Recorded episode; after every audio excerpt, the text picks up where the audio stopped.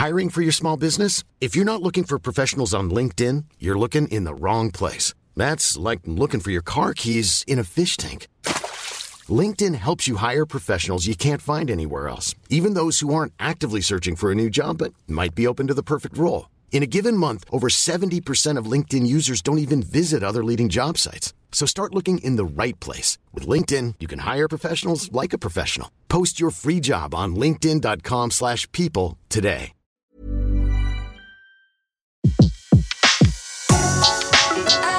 Le meilleur de séances radio est maintenant sur We Love Cinéma. Ecstasy and Me, c'est le titre de la folle autobiographie d'Eddie Lamar.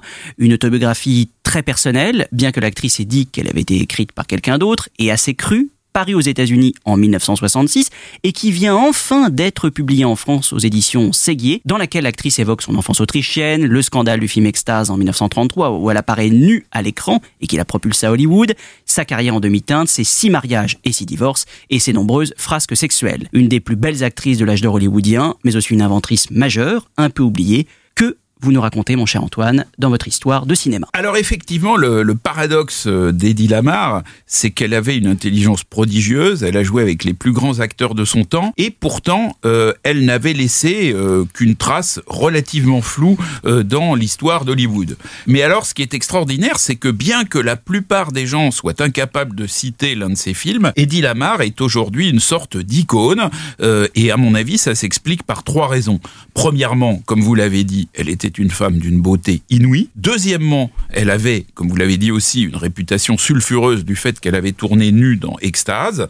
Et troisièmement, elle avait une intelligence prodigieuse. En effet, elle avait conduit avec son ami le musicien Georges Anteil à inventer un dispositif de guidage des torpilles qui préfigurait en quelque sorte le GPS et le Wi-Fi. Et donc, il n'en faut pas plus pour remettre à la mode une actrice dont la filmographie, assez abondante, une trentaine de films, ne compte en réalité aucun rôle ayant durablement impressionné les foules, mais qui bénéficie de la mode du glamour et qui parvient, 18 ans après sa mort, à s'imposer auprès de jeunes générations. Euh, alors ce qui était extraordinaire, c'est que du coup, elle devient une sorte de symbole de l'âge d'or d'Hollywood auprès de jeunes générations qui ne connaissent pas ou peu les vraies grandes actrices qui ont fait cet âge d'or, comme euh, Greta Garbo, Katharine Hepburn, Bette Davis ou- ou Barbara Stanwyck. Mais donc, surfant sur cette vague, l'éditeur Séguier a traduit et édité l'autobiographie de 66, qui effectivement n'a pas été réellement écrite par l'actrice, mais qui a été manifestement dictée par celle-ci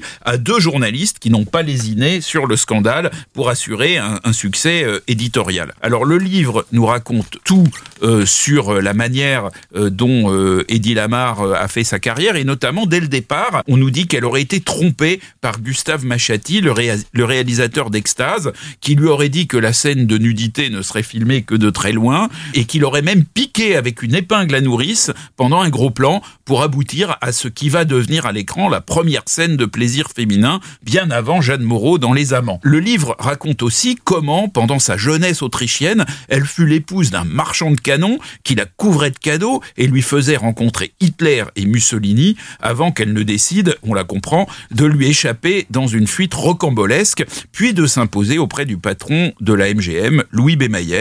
Qui faisait alors une tournée en Europe pour découvrir de jeunes talents. Il avait fait d'ailleurs ce genre de tournée dix ans plus tôt, lorsqu'il avait ramené à Hollywood Greta Garbo. Mais entre-temps, le cinéma était devenu parlant, et Eddie Kissler, rebaptisé Eddie Lamar, ne put jamais se défaire d'un accent autrichien à couper au couteau. Le livre est très centré sur la vie sexuelle d'Eddie Lamar, et de manière assez bizarre passe totalement sous silence les fameuses expériences scientifiques. En revanche, c'est un document intéressant sur la manière dont les studios étaient tout puissants et manipulaient tous ceux qui tombaient en leur pouvoir. Dans le livre, Eddie Lamar insiste sur le manque de discernement de ses choix professionnels. Alors elle raconte par exemple comment elle a refusé de tourner Casablanca, mais a accepté de jouer dans Les Conspirateurs, un film qui fut tourné avec la même équipe, à l'exception quand même du réalisateur Michael Curtiz et des deux stars euh, Humphrey Bogart et Ingrid Bergman, et qui du, du coup fut un échec total, lui.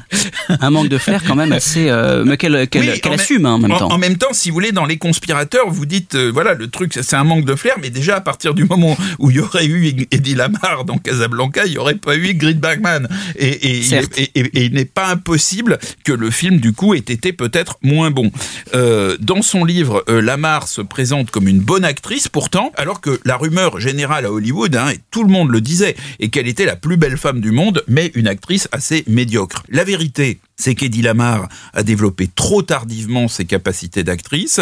Elle laissait la beauté, sa beauté compenser l'inertie de son jeu, et puis euh, elle, sous-estimait aussi un peu les, ravages que, causait euh, son euh, mauvais caractère. Alors ces films les plus mémorables ont été produits par d'autres studios que le studio qu'il avait embauché, la MGM, parce que ces, ces studios peut-être un peu plus alternatifs avaient compris qu'il y avait quand même un atout chez Eddie Lamar qui était son étrangeté et qui allait plus loin euh, que sa beauté. Puis alors d'autre part, il faut dire aussi que si Eddie Lamar mérite son titre d'icône, euh, c'est certes parce qu'elle était une femme somptueuse et libérée, mais aussi parce qu'elle avait établi la distance qui convenait entre elle et les producteurs qui auraient voulu abuser physiquement de la situation. Et évidemment, ça, par rapport à la situation qu'on vit aujourd'hui, c'est assez intéressant puisque les producteurs étaient pourtant beaucoup plus puissants encore euh, à l'époque de l'âge d'or d'Hollywood. Le livre, j'ajoute qu'elle retranscrit des conversations qu'elle a eues avec Louis Meyer, le patron de la MGM, qui sont quand même assez éloquentes et savoureuses sur le rapport entre les patrons de studio et les comédiennes à l'époque. Tout à fait. Alors, le cinéphile dans tout ça, Qu'est-ce qu'il doit penser euh, d'Eddie Lamar? Par exemple, il y a à charge contre elle des films comme Ziegfeld Girl, qui est justement un film de la MGM, où Eddie Lamar côtoie Judy Garland et Lana Turner.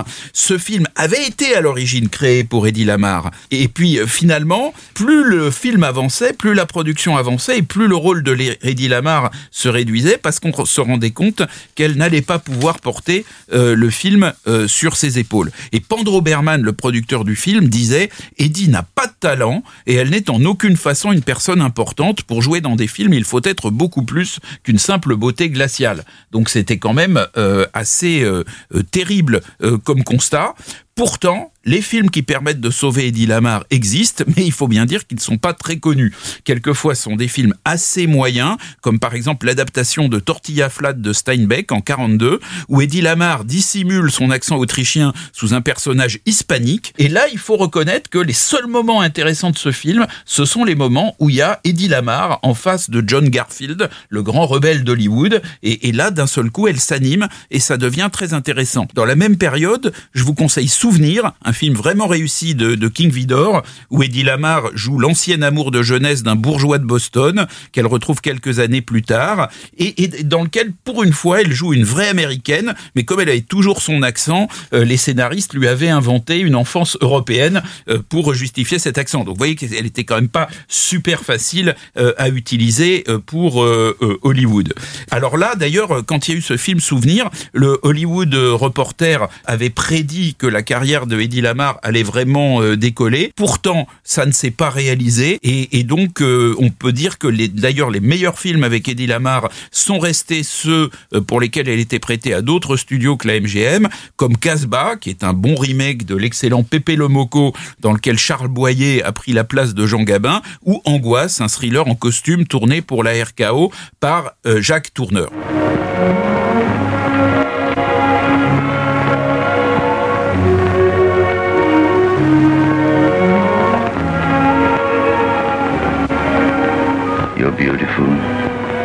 Easy to say.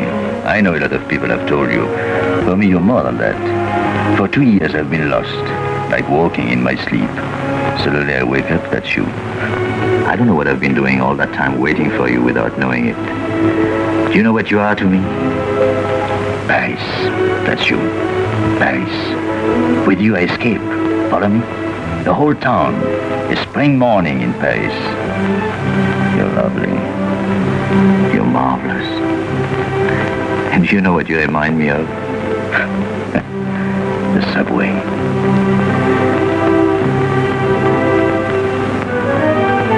Close your eyes. Listen. Can you hear it? That's my heart beating. Does it go like a subway train? Faster. You're all silk and you jingle when you walk, and with all that shishi, you make me think of the subway. Isn't that funny? and potato chips and coffee on the boulevard. What did you do before? Before what? Before the Jews? I wanted them.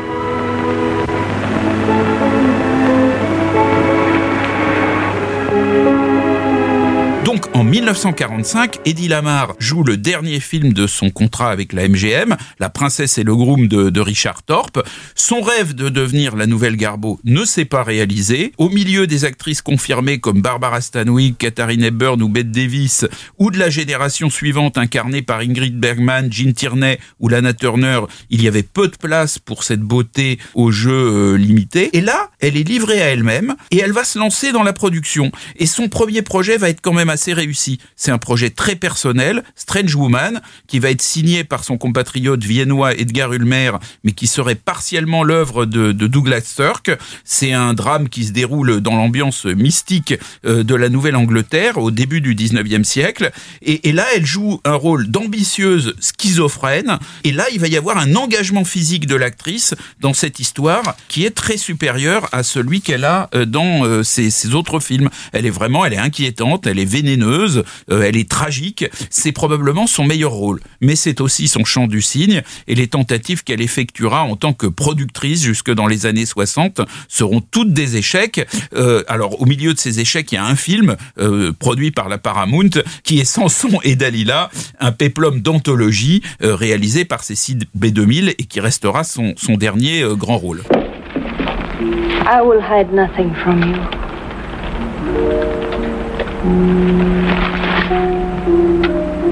Oldest trick in the world. A silk trap.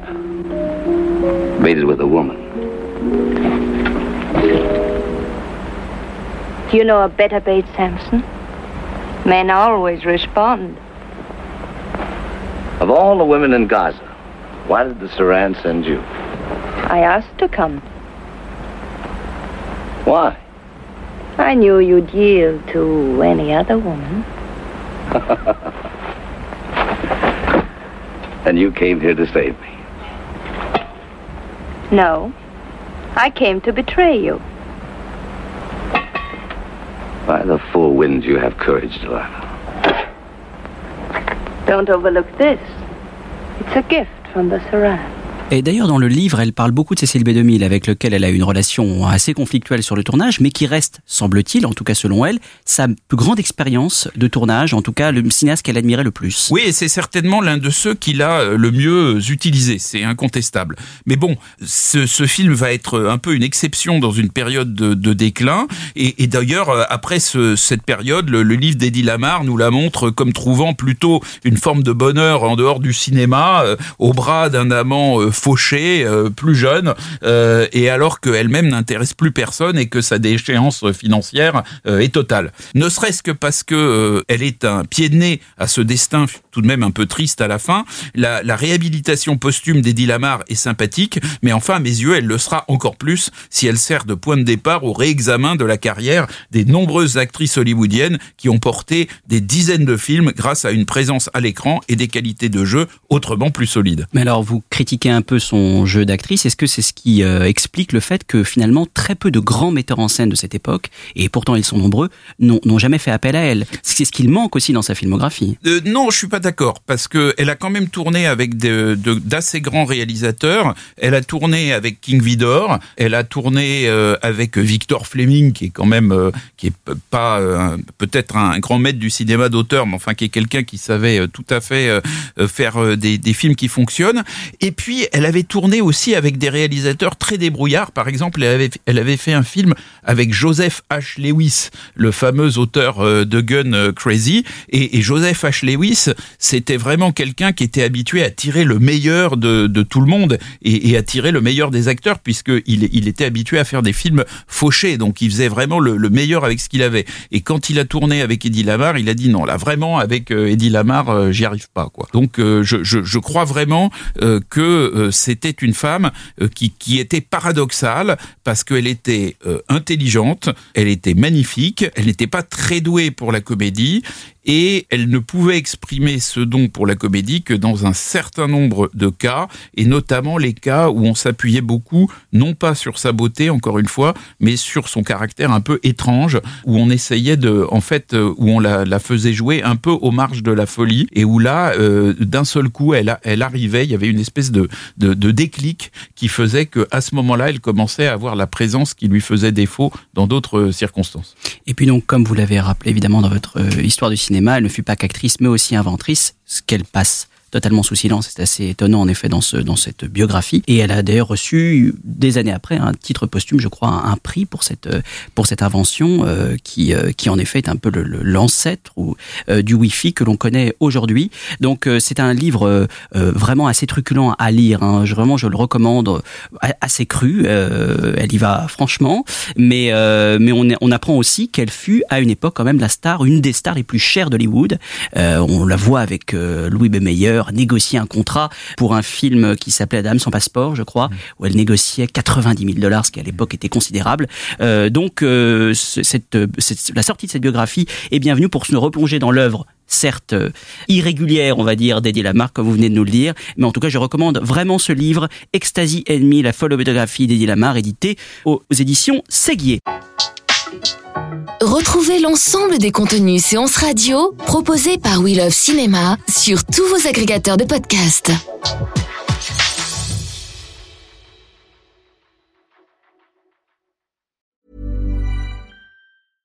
Want flexibility? Take yoga. Want flexibility with your health insurance? Check out United Healthcare Insurance Plans. Underwritten by Golden Rule Insurance Company, they offer flexible, budget friendly medical, dental, and vision coverage that may be right for you. More at uh1.com.